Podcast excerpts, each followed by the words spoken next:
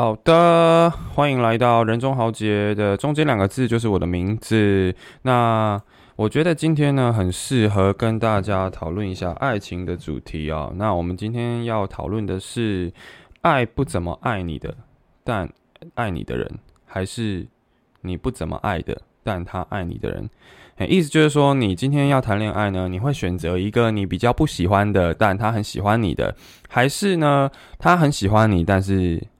等一下，呃，讲错了，是你要选择喜喜欢你的，但你不怎么喜欢的，还是要选择你喜欢的，但他不怎么喜欢你的？哎，就是有两种选择啦。但是我认为呢，在爱情里面，其实有更多种配对的可能性。不要把所有的问题呢都给它二元化这样子。那这个问题，其实我之前跟我的朋友讨论过。那我有一些朋友，他是会选择爱不怎么爱的，但是他很爱你的人。但是我大部分呢的男性朋友，他可能会选择是他爱的，但是对方不怎么爱你的，因为。嗯，假设今天你选择的人他很爱你，但是你不爱他的话，这样对你来说可能会造成一个压力，或者是你会感觉到被捆绑住。因为今天假设他爱你，他可能会为你付出很多，但是当你没有办法付出相同的代价的时候呢，其实你自己也会感到愧疚，感到罪恶。但是今天假设对方不爱你。不怎么爱你啦，应该说他可能对你有好感，但是没有到爱的程度。但是你很爱他的话，其实一方面你自己可以获得满足，因为你在爱他的过程中，你可能会有成就感。但是假设呢，今天，呃，他就对你好或不好，其实你都不会有太大的感觉，对你都不会有太大的情绪起伏啊，因为你知道他可能就是没有那么爱你嘛，或者是你潜意识里面觉得他没有那么爱你这样子。嗯，那我过去也曾经有一段经验，是我觉得对方好像没有那么喜欢我，但是我就是很喜欢对方，所以那个时候其实是相对稳定的一个状态哦。嗯，但是我。我我我得承认，那一段感情里面，其实我并没有感受到太多快乐的时光，因为其实我们相处的时间没有很长，我们交往了两年半，但事实上呢，我们相处顶多就是一个礼拜一次，甚至两个礼拜一次，有时候甚至一个月也只有一次，所以我们都是维持着一个小别胜新婚的状态。那也不能说那一段关系是一段健康的关系，因为我们在两年半里面确实缺乏了很多沟通。嗯，所谓的沟通，并不是对一个事情的讨论，而是说对于彼此感情的看法，那个才是真正的沟通。对，那我们在两年半里面也没有任何的争吵，也没有出现太大的问题。只不过到最后，我发现，我觉得我可能在这段关系里面，我并不快乐，因为我确实体会到他不怎么爱我，所以我发现，我发现了之后，就决定要分手。对，那。嗯，但是我确实那两年半是过得，我我那时候自认为是快乐的。那直到我遇到另外一个人之后呢，我才发现说，原来两个人在一起可以这么的轻松愉快。那最后我跟另外一个人也没有在一起，那这个就要。呃，这个就要引用一段话。那这一段话，他是说，每个人的一生都要遇见四个人。第一个人，你爱他，但他不爱你的人；第二个人，他爱你，但你不爱他；第三个人，你爱他，他也爱你，但最后你们不能在一起；第四个人，你未必爱他，但最后你们走到了一起。啊，这个其实是在我的经历当中，我每一个都遇过。嗯，事实上，我遇到了八个人啊。但是呢，基本上第一个人你爱他，但他不爱你，就是我。我觉得我两年半那一个是我爱他，但他不爱我的一个一段恋情。但是最后到提分手的时候，他也承认他其实是很爱我的，只不过我自己是没有办法去体会他的感受，因为那个时候我已经下了分手的决定。那第二个人我他爱我，但我不爱他。其实我遇到了两个这样子的人，他爱我，但我不爱他。嗯，那第三个人，你爱他，他也爱你，但你们最后不能在一起。这个我也遇过，也就是在我两年半那一任之后呢，我遇到的那一个人，那我们两个其实是很相爱的，但是呢，我们没有办法在一起。那原因就是我们两个可能价值观差太多了，还有生活圈、朋友圈其实也相当的不一样。就是他可能朋友比较少，但是我朋友其实是很多的，所以我平常呢可能需要花很多时间跟朋友呃在一起，或者是跟朋友相处。那他的部分就是会比较少这种跟朋友亲密的连接，所以他会很需要我的陪伴。那到了最后呢，就是一个很爱生气，那一个也因为对方的生气，所以感到疲惫这样子。那我们没有办法在一起，这也是相当的遗憾哈。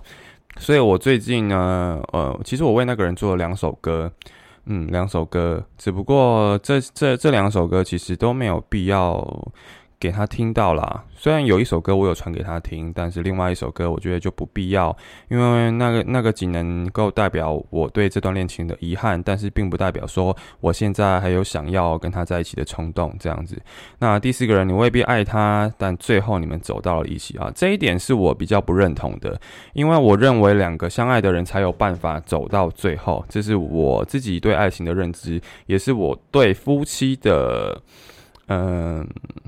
我觉得夫妻要要变成夫妻的门槛就是两个人要相爱啦，所以基本上第四个人这个我不太认同，嗯，但是有些人甚至是大部分的家长其实都是这样子的，嗯，你很你很少看到你爸妈是很浪漫的状态，或者是两个人有有有很长那种呃甜言蜜语啊，或者是像情侣的互动，其实很少啦。大部分的夫妻就是哦看到了。然后觉得还不错，哎，好像可以结婚，然后可以一起生活，这样子就在一起。但事实上呢，两个人相爱的成分可能就没有那么高，这样子。好，那今天要讲的最主要呢，是为什么我们会选择一个不怎么爱我的人？那，嗯，很多人说选择不爱我的人，这个有点像是一个性单恋的状态，就是说。你很喜欢一个人，但是今天当他也喜欢你了，你就会感到浑身不自在。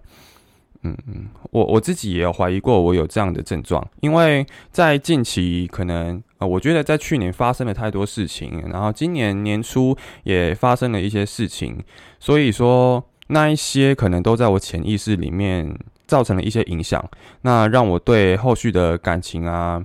然后或者是暧昧啊，都相当的，我自己认为相当的失败啦。嗯，但是不能否认它是否造成我一个性单恋的状态。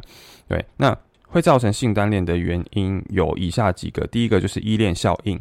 那依恋效应呢，很多可能大家对这个依恋效应比较陌生一点哦。那依恋效应是一个外国的学者，他叫做约翰鲍比。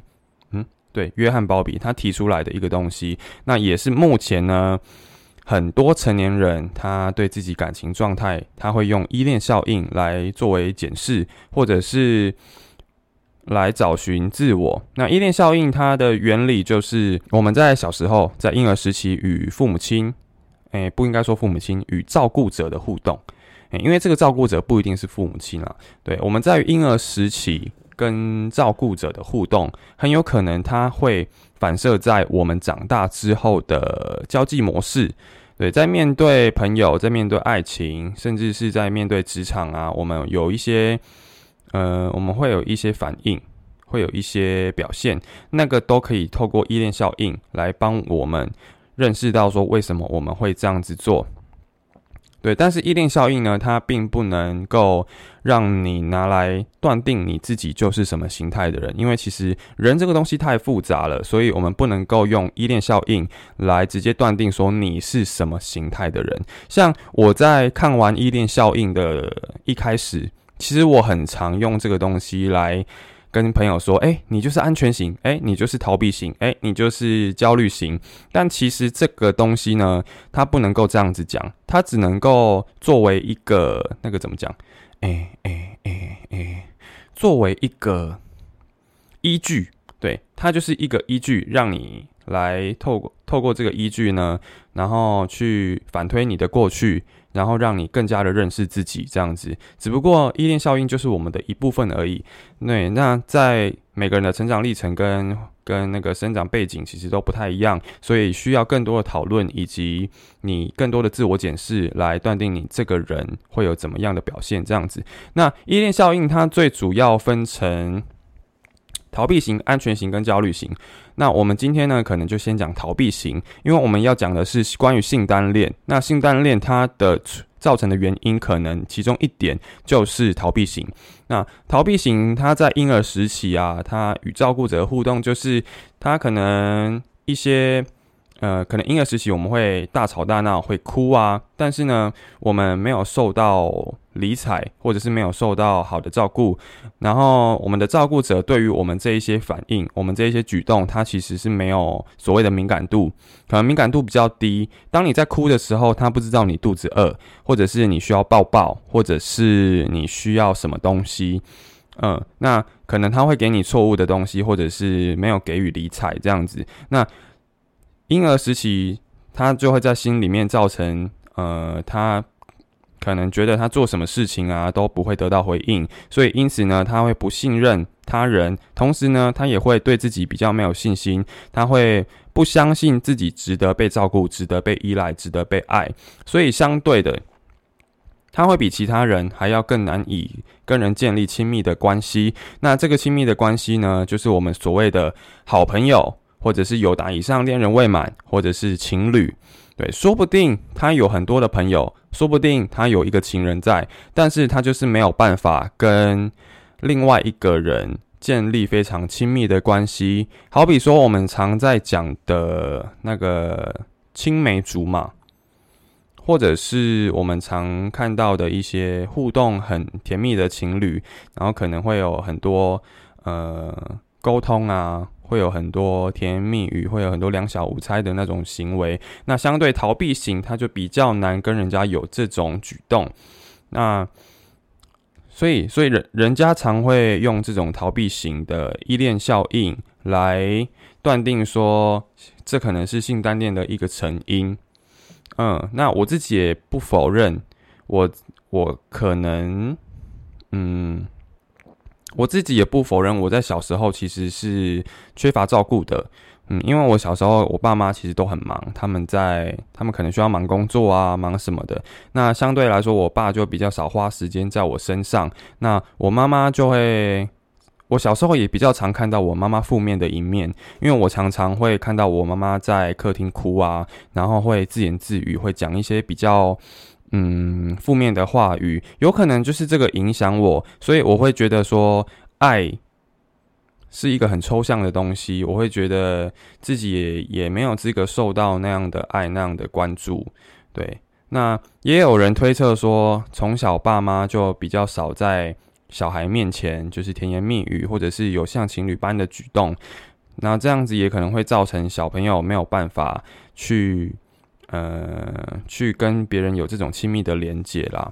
那我自己的方面，我是觉得有这个可能性，嗯，有这个可能性。因为我自己在最近感情方面的发展其实是不怎么顺利的。一开始可能都会因为外貌而被对方吸引，然后就开始聊天。但是呢，当我觉得对方好像把我变成他的精神支柱，或者是开始依赖我的时候，我就会抗拒他。所以很多朋友听到我在好想谈恋爱，但就只是好想的那一集，听到他们都会觉得很压抑，说你怎么了？过去的你好像不是这样子的，因为他们印象中我好像也谈了很多次的恋爱。不过我不否认，可能因为过去或者是在这一年里发生的。种种，那来影响我现在的感情状态，所以我变成对方。万一他很喜欢我，很喜欢我，然后为我付出了很多的时候，我就会觉得天哪，好恶心。说实在，就是恶心，就是 很违心啦，会想要把对方推开，甚至在分手之后，我会觉得很轻松。这个是不可否认的一件事情。那目前也是有待观察，可能它是一部分的成因，但是。如果真的要说我有性单恋的症状的话，你可以说我有性单恋的特征，但是不能完全说就是性单恋，因为其实这个成因还要往后还要往前推很多。例如说前半年发生的事情，例如说成长背景，嗯，这些都是需要我们去自我检视的一个部分。那另外一个造成性单恋的原因，就是过去的阴影啊，就是我刚才讲的，可能就是我这这一年来发生的事情啦。那其实有网络上也有人说到，就是可能过去面临的分手啊，或者是被伤害啊，种种的，可能都会造成你。现在没有办法，就是你会否认自我价值，然后不相信自己可以被爱，因此你在被别人爱的时候，你就会觉得很违心。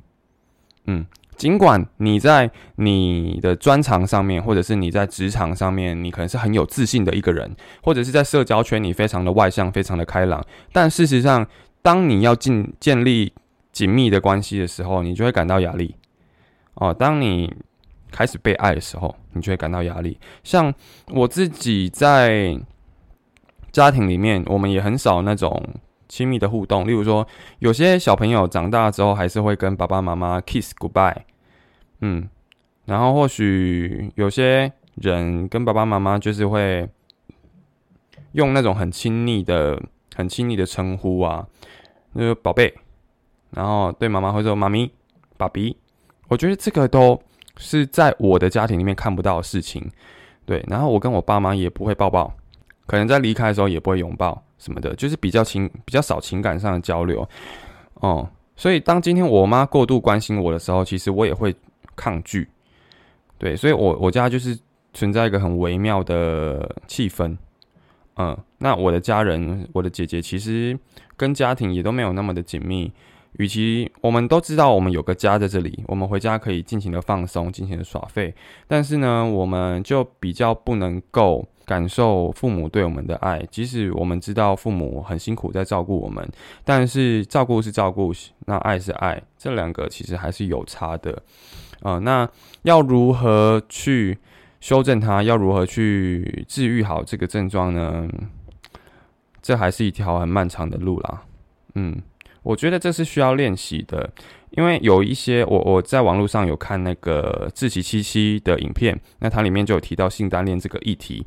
那他有提到说，他有一个朋友其实是成功的案例，就是嗯有一个女生，然后她可能有性单恋的症状。那她跟这个男生在一起之后呢，其实这个男生是给了她非常多的空间跟时间，让他们让这个女生呢有时间去调试男方给她的爱。对，那我觉得我自己也是蛮需要这种，嗯，这种时间跟空间的啦。对，但是造成性单恋的原因哈，目前还没有办法去，还没有办法去推敲哦，可能可以推敲，但是没有办法有一个结论在。对，那这个呢，我觉得也是一个非常好的问题，因为可能很多人都有这种状态，都有这种状况啦。那现在社会又是一个很长。看到有双薪家庭啊，然后父母会忽略对孩子的照顾，那相对长大的这个小孩可能也会变成逃避型的依恋，也就是我们刚才讲的性单恋哦，嗯，所以我觉得自我检视非常重要。对，我觉得性单恋的人他可能会被大家误会。就是他很常会被大家误会是渣女、渣男，但事实上，我们对于渣男、渣女的认识可能需要更多。对，就是他不一定就是渣女，他不一定就是渣男。可是，呃，今天会有渣男、渣女的出现，不能完全说这个人就是下半身思考或者是骗炮仔之类的。对，我们必须要对这个人有像更多的认识。只不过，这个就要。当事人愿意沟通，或者是愿意找人讨论这件事情，不然的话，我们永远都只会把他视为渣男渣女。对，像我之前就有一次，呃，那一次的恋爱状态，那一次的恋爱过程是我们在一起了，那我们也发生了关系，但是呢，我大概在不到几天的时间内，我就跟他提了分手，原因是因为我感受到他的爱太多了，所以。我自己觉得不舒服，我后来有检视这件问题哦。那我自己在那段恋情里面，我有发现，当对方真的很爱我，很想花很多心力在我身上的时候，我就会把对方推开。那那时候对方也有想要跟我一起解决这个问题，他觉得我们两个只要继续在一起，那他给我多一点时间跟空间，我们或许就能够解决这个问题。不过呢，对我来说，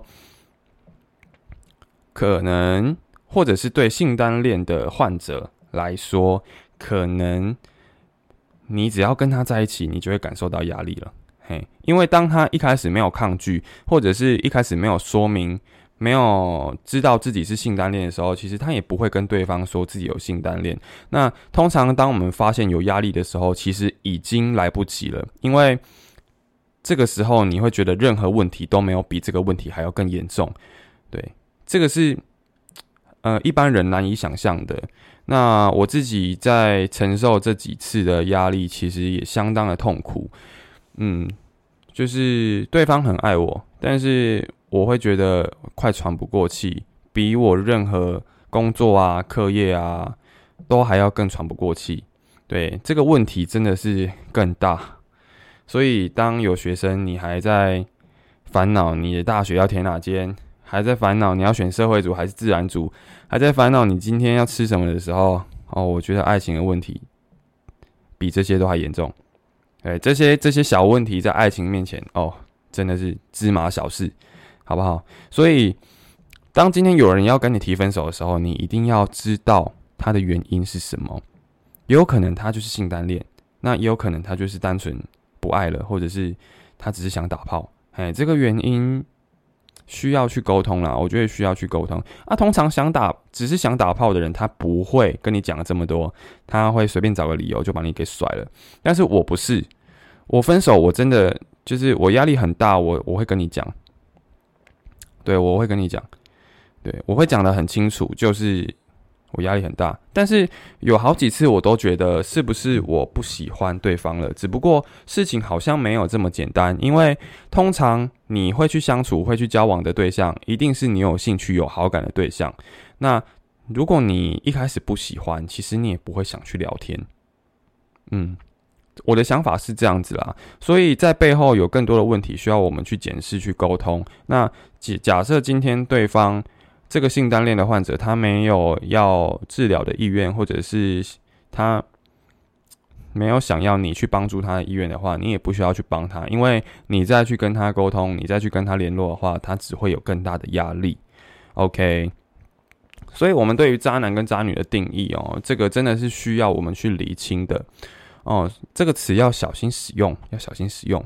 嗯，OK，那我也不是在帮我自己澄清啦。不过我觉得那一段痛苦的时间是不可被忽视的，因为大部分的人都会觉得提分手那个人好像，就是就是大家会觉得说被提分手那个人比较痛苦，但事实上呢，提分手或者是拒绝的那个人他也一样痛苦。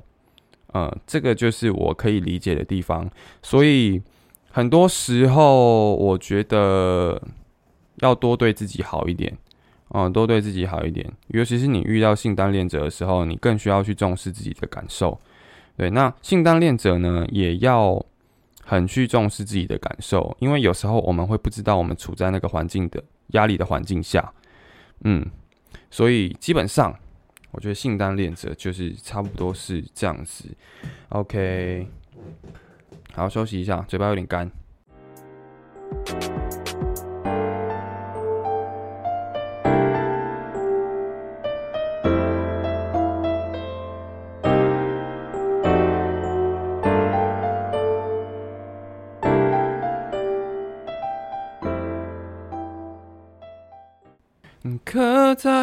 心底的啊，有点弹，有点弹。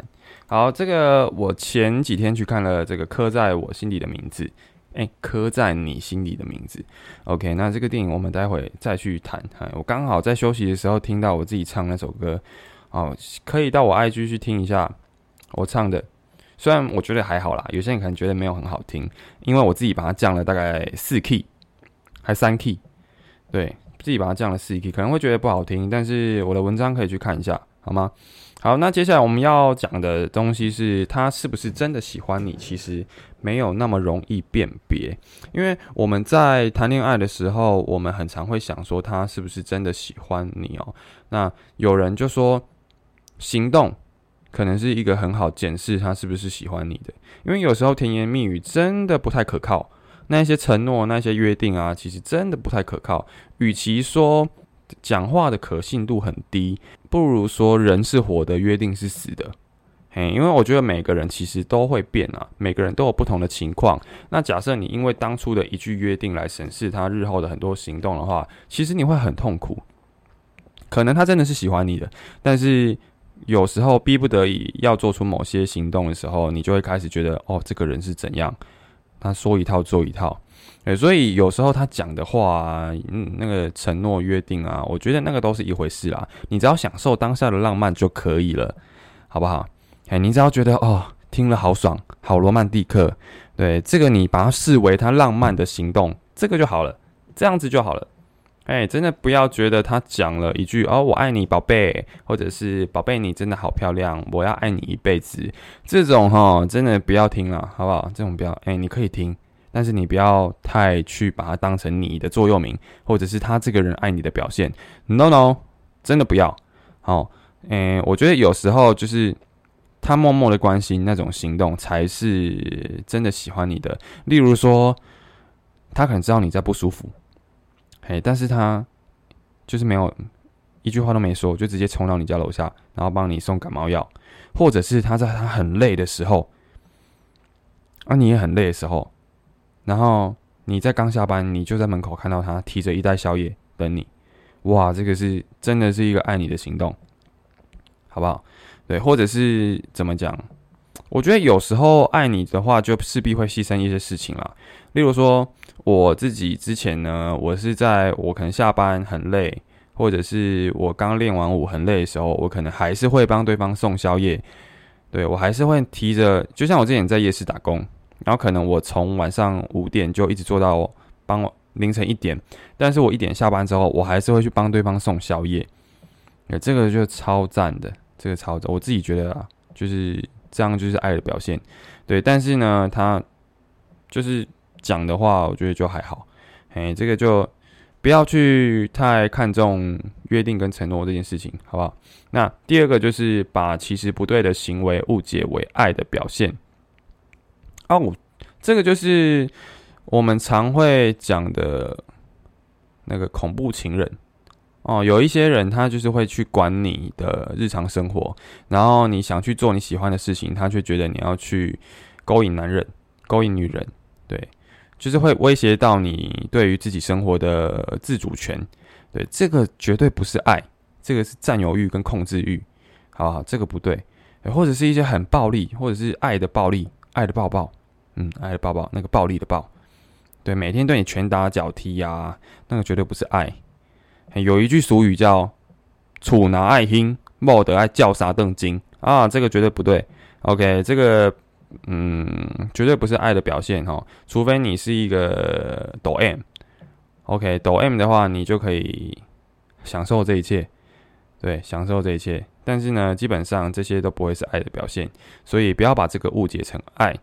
那再来就是你需要把激烈的情绪和喜欢区分开来，好。这个有时候可能他在你面前会歇斯底里，会大哭大闹，可能跟你吵架吵到最后呢，他就是会很情绪会很激动，但是这些都不代表他是爱你的，好吗？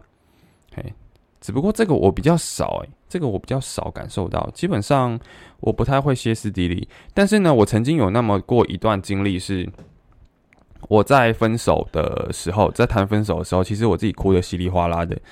那对，那那个时候呢，我的想法是，我自己觉得我怎么会变得这么不单纯？我怎么会喜欢上另外一个人，然后就要抛弃你？对，其实我是在为自己的，嗯，我在为自己单纯的消失，就是那个怎么讲，自己单纯的消失，嗯，好像不太好理解。我在为了自己的改变而感到难过。对，但是对方就会觉得，为什么你不喜欢我了，你还要哭的那么难过？你应该还是爱我的吧？那但其实没有。对我那时候哭的稀里哗啦，只是觉得自己很过分，呃，出自于自责，所以才会哭的那么惨。所以呢，这个就是比较不好辨识。对，对方的情绪很激动，并不代表对方就是爱你，就是在乎你的。有时候他可能只是因为自己，所以感到很难过、很生气，所以才会情绪激动。这样，对，所以这一些其实都没那么容易辨别啦。那我觉得今天你与其想对方是不是真的喜欢你，你不如去想你自己有没有那个价值可以让对方喜欢上。嗯，我觉得每个人都过好每个人的生活，那个才是最重要的啦。就就像有一句话，他在爱情里面有一个悖论，他是说两个人相爱会让你们变成共同体，但是又要保持各自的生活，来凸显两个人的不一样。对，就是因为不一样，所以你们相爱。但是你们相爱呢，就要彼此包容、接纳对方，所以。嗯，我觉得这个没这个没有什么问题，这个是很正常的，这个是一个很健康的关系。对，那目前我自己可能还没有办法做得很好啦。嗯，可能我潜意识里面还是觉得自己没有资格被爱。那这个方面呢，真的是有待改善，有待改善。嗯，欢迎大家就是抖内我赞助我一些器材，这样我会更爱我自己，我会觉得自己很有价值。嘿，因为我本来今天要约我的另外一个朋友。来录 podcast，就是我我我很常提到的那个热舞社的学长，我本来要约他来录，因为今天的话题很适合跟他聊天，但是就是碍于器材的问题，我没有那个录音界面跟那个另外一支麦克风，所以基本上我们现在还没有办法做访谈节目，对我就只能自己很干的跟跟你跟你你吗？嗯，对，就是现在在听的你。对，我就只能很干的自己一个人跟你讲话，哎，所以，嗯，欢迎大家抖内我好不好？拜托，我很需要器材，我很需要器材，拜托拜托。好，就是这样子，好不好？这个话题就到这边。对，希望大家都可以找到真的喜欢你的人，那也可以真正的喜欢自己，好吗？好，那接下来呢，要跟大家讲一下刻在我心底的名字。刻在你心底的名字哦。我每次在讲这这个东西的时候，我都会觉得柯就是柯文哲，刻在我，然后我就会浮现柯皮的脸，然后我就很想写一首歌叫《刻在我心底》，刻在你心底的名字，然后那个柯会换成柯文哲的柯，对，刻在刻在你心底的名字，忘记了整个台北市。Oh my god，好。但是我觉得我对政治不够了解，我对柯文哲这个人，还有台北市的一个政治风气，我其实不太了解啦，所以不能乱写，好不好？不能乱写，以免这首歌呢，到时候它红了之后，可能会受到大家的讨论，而且负评可能会大于正评。对，有有些用法可能政治不太正确，所以我不敢写。但是，哎，如果有听我 podcast，然后你听完之后，可能把这首歌真的写出来，到时候记得记得。讲一下，说你的想法是来自于我的 pockets，好不好？哎，推广一下我的节目，OK。好，那这这一部片呢，基本上他想表达意涵是很完整的，是很明显的。他想表达就是在那个社会风气之下，其实大家不敢承认自己的性向，但是在很多年之后呢，可能年代变得更自由了，社会风气变得更自由的时候。然后才敢跟对方告白，但是在那个时候其实已经来不及了。对，已经来不及了。像那个时候，他一开始有跟就 Birdy Birdy 啊，以下有雷，禁止进入，好不好？以下有剧透，所以接下来就不要再。如果你不想被剧透的话，你可以先按暂停，好不好？直接跳到最后四十秒去听歌。OK，好。那我觉得那个 Birdy 啊，就是他一开始好像就是都没有承认自己是 gay 嘛，然后他是喜欢那个阿汉加汉的，对，但是他不敢承认，所以其实他在整部片里面的情绪是很矛盾的，就是在最初他可能是很喜欢阿汉的，但他不敢承认，最后呢，阿汉反过来比较喜欢他，结果阿汉跟他表明了他的爱意的时候，他反而不敢承认。对，所以他的，包括他的那个亲吻都是很矛盾的，因为你在当中你看不到热吻这件事情，你会觉得每一个亲吻都他妈的超难受，你会觉得干要不要亲啊？你那个算亲亲吗？不算，哎，在我看来就不算亲亲，就是一个强吻，但是强吻都是不舒服的，所以我觉得 Birdy 的表现是很好的，对，你会看不出来他到底喜不喜欢阿汉，你会觉得他好像喜欢啊，又好像在测试自己是不是 gay 啊，又好像不喜欢。对你猜不出来他到底喜不喜欢他，在结局之前啊，对，在你看到长最后面之前，你都会觉得哦，好难受，这个 Birdy 到底喜不喜欢阿汉？对，但是你可以很明确知道阿汉就喜欢他，而且反过来，你一开始会觉得 Birdy 好像是比较勇敢的人，对，但他却不敢讲出对阿汉的感受，只不过阿汉有有表明对他的爱意，嗯。这是我觉得这部戏里面，其实演员演的很好哦，他的情绪表现的非常好。你看完整出戏之后，你明白这整出戏想表达意涵之后，你就觉得哦，演员真的演的很好。那唯一出戏的地方，我觉得戴立人来演那个阿汉的长大之后的样子，我自己是觉得有点违心，因为真的不太像，而且这个皮肤也变得太差了吧，差很多很多。反而是王世贤，我觉得王世贤跟 Birdy 相似度百分之八十，那个嘴角都有一点有一种要笑不笑的感觉哦，然后眼睛也非常像，就是整张脸孔就是 Birdy 的脸孔，但是我觉得两个都有点中年发福啦，那个身材都不是很好，所以如果是年轻版的男主角，我会觉得哦祝福，但是变老了之后，我就会觉得嗯嗯，好像好像两个很搭不起来的感觉哈，对。假设今天是那个叫什么？嗯，假设今天是，我想一下哦，阿汉可以由谁来演？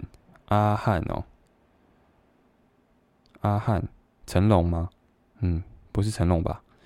嗯，我一直想到那个马念先的脸，太好笑了。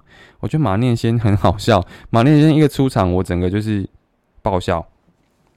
对，但是阿汉，我觉得长大之后的人可以再换一下啦，换成我想一下有没有哪个中年人很适合演这个。我对于中年演员其实认识的不多诶。哦啊，我想我想到一个陈冠霖，陈冠霖好像可以，就是很很常演八点档的那个，我觉得陈冠霖 OK。然后连恩尼逊，连恩尼逊好像也可以。但是我觉得那个张家涵要找高一点的人来演，哦，那个代理人我觉得太瘦弱了，太瘦小了，他来演我一整个很出戏，然后最后的镜头很晃，有一些镜头真的很晃，哦，那些是我觉得比较出戏的地方，但剧情上我觉得没有太大的问题，剧情其实是很催泪的，尤其是有一些片段，例如说，呃，林敏辉演的那个学弟，林敏辉演学弟他在被阿鲁巴的时候。哦，那边也是很难过，对，就是在那个社会氛围下，同性恋这个东西一旦被发现了，你就会被排挤，甚至遭霸凌，这个很严重。但是剧中林敏慧演的那个角色其实是非常坚强的啦，因为我觉得他是刻意把他刻画成很坚强的角色，他从小就知道自己喜欢男生了，嘿，然后他被霸凌，他也没有觉得要去自杀，或者是自己有遭到否定之类的，对。不过我觉得。会把他演的这么坚强的原因，其实也是因为主角不是他。如果今天换成主角是他的话，那个情绪就会很多，哎，就会去演说他有没有想要自杀，或者是途中有没有发生过一些更多的霸凌、更多的心理层面。对，所以假设今天他有这些情绪的话，就会变成就是这个故事会变得更复杂了，那个支线就开出去了。对，所以我觉得这个是一个手法，这个是一个很好的手法，没有让大家拖戏。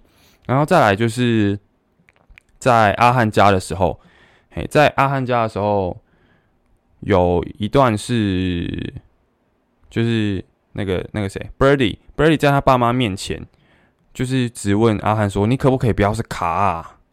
哦，这句话听到一整个揪心。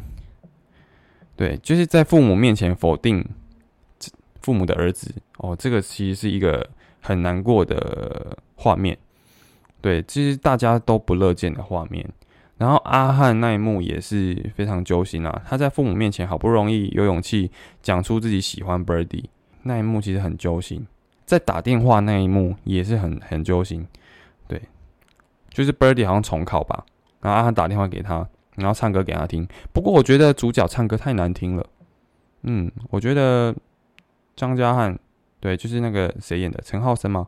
对，陈浩森演的张家汉，我就觉得啊，你先不要唱歌好不好？你如果那个时候播卢广仲唱的歌，我还觉得我会哭得出来。但是那一段我真的哭不出来，因为我我我会一直听到那个男主角唱歌的声音，哦，真的不好听，嘿，真的不好听，所以他还是演戏就好了。OK，他还是演戏就好了。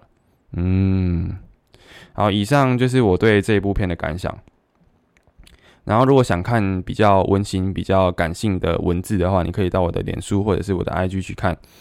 嘿，然后我讲的就会比较白话一点，就会比较 local 一点。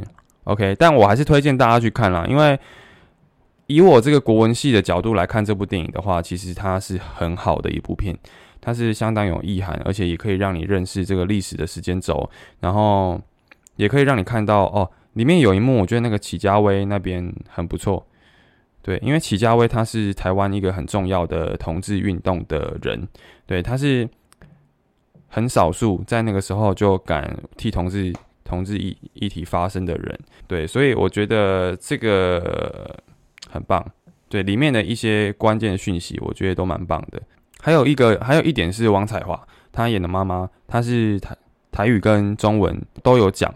对，那同时你也可以反映，你也可以看出来说，就是其实当时在国民政府来台的环境下，那我们的台语其实是很受限的，所以王彩华才会讲一点点台语跟中文，其实他大部分是讲中文，然后只有几句是台语这样。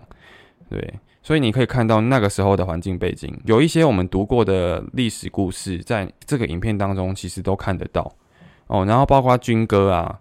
就是解严，刚解严的时代，那个时候虽然形式上是解严啊，虽然形式上是解开对人民的枷锁，但是事实上这些枷锁呢，在这个社会氛围下都还没有解开，对人民的大脑其实都还没有打开，所以他们在唱他们在军歌比赛的时候就有被赶下台，就没有表演完这样子，嘿，然后还有 B B 扣啊什么的，我觉得那个这部片。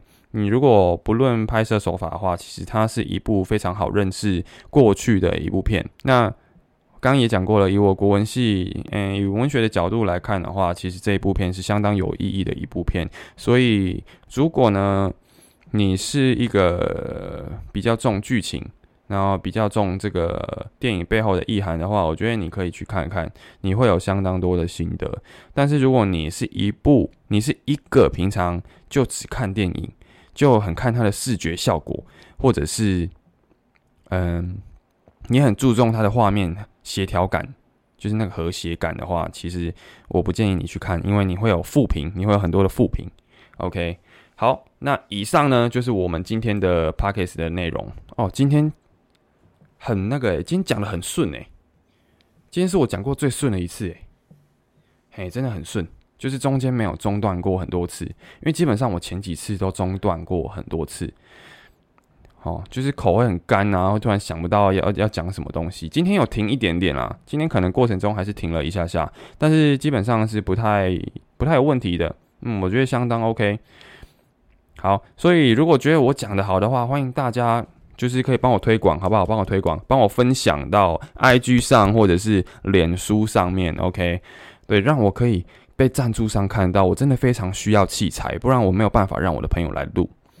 哦，好想跟大家聊天，好想跟大家聊天，超爱聊天的。OK，好，那今天的 p a c k a g e 内容就到这边，好吗？还是有什么，还是有什么想讲的？我想一下哦，扪心自问，有没有什么想讲的？嘿。哦，对对对对对对对，还有我那个最近出了一首新歌，叫做《想去你在的地方》。哦，那这一首新歌其实是在讲之前过去一段恋情，那也就是我没有在一起的那一个那一段恋情。对，但是到至今呢，可能对他都还是有一点点想念，所以我就又写了这一首歌。那这一首歌也不是要献给他，而是这单纯在分享我最近的心路历程。对，也就是想去你在的地方，但就只是想去，嘿嘿，好像很常用这一句，对不对？跟我那个好想谈恋爱，但就只是好想，哎，一模一样的想法。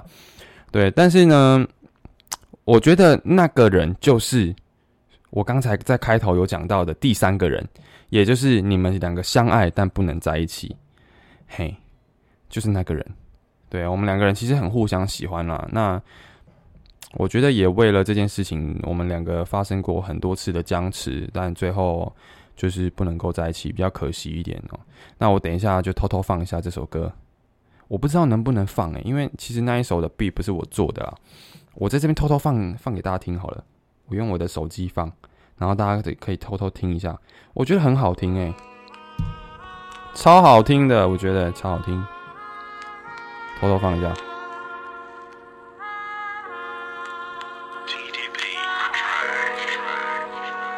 它的开头就是相当的一个优美。哎，IGTV，挡我！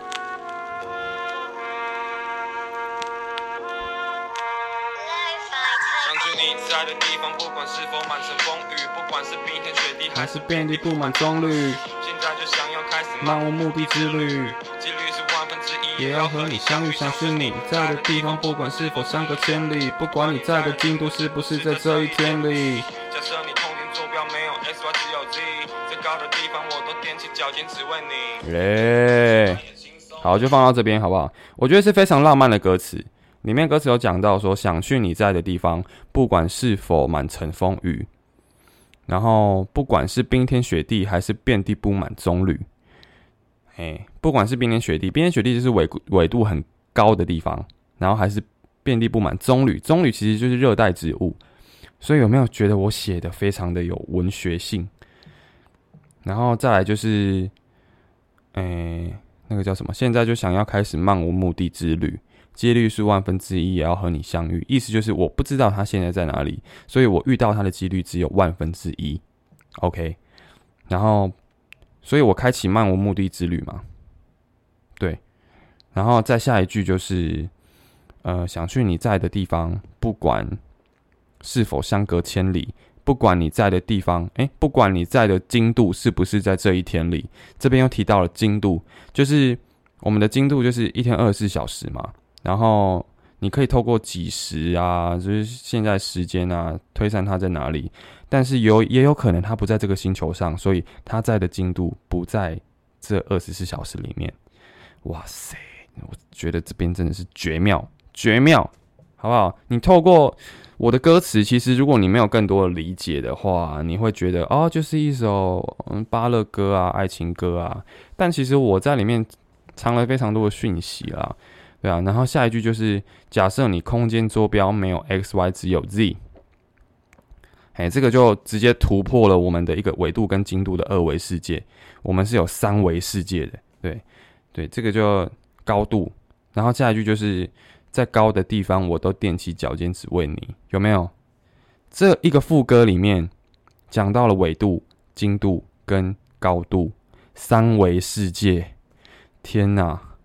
我把整个把文学有没有国文跟数学，还有地理，还有什么地科？有地科吗？算有吧。好，反正我一个副歌把四个学科合起来。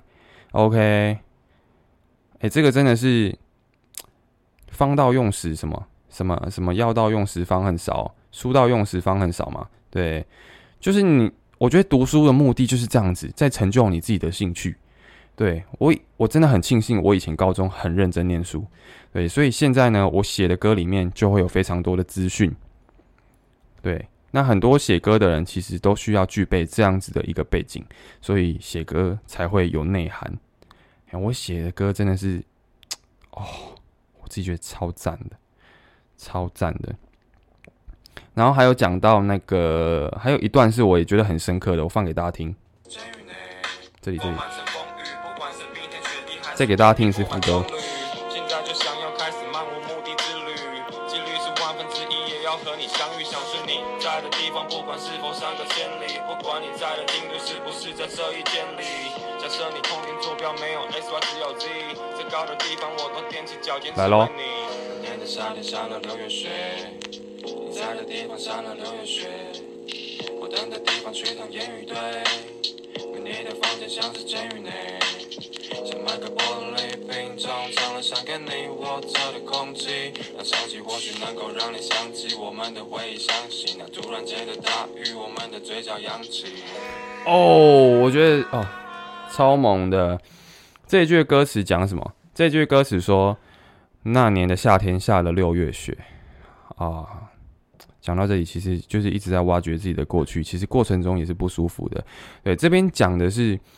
那一年的六月，其实就是我们分离的，我跟那个暧昧对象的分离。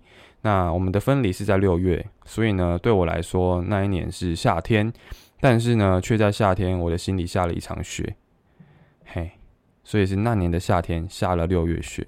那你在的地方下了六月雪，这个是一个现在现在的画面。也就是你在的地方依然下着那年夏天下的雪，就是你一直没有在我心里离开过，所以对我来说呢，你在的地方依然下着那一场六月雪，然后我的心里一直停留在那个画面。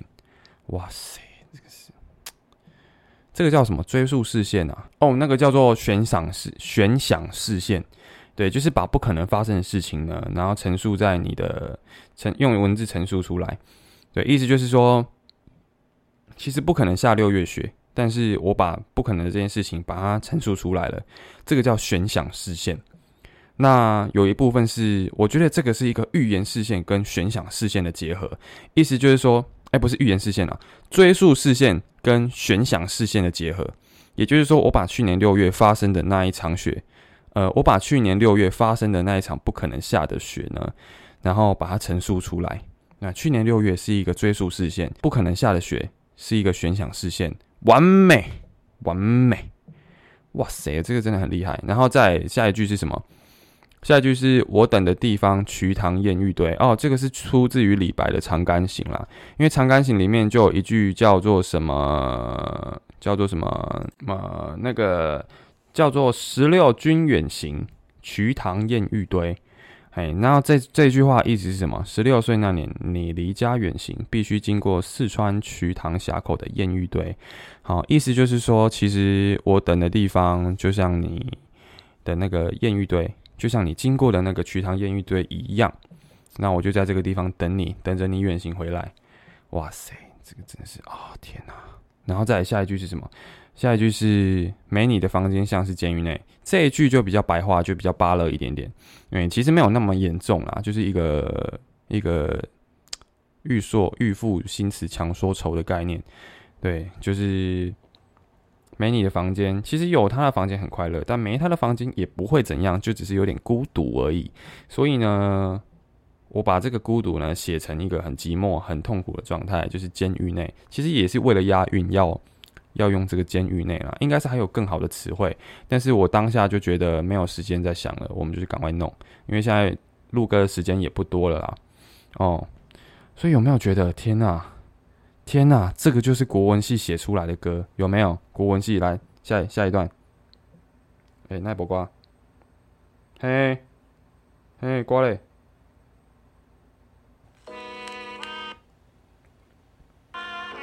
来下一段哦，下一段哦。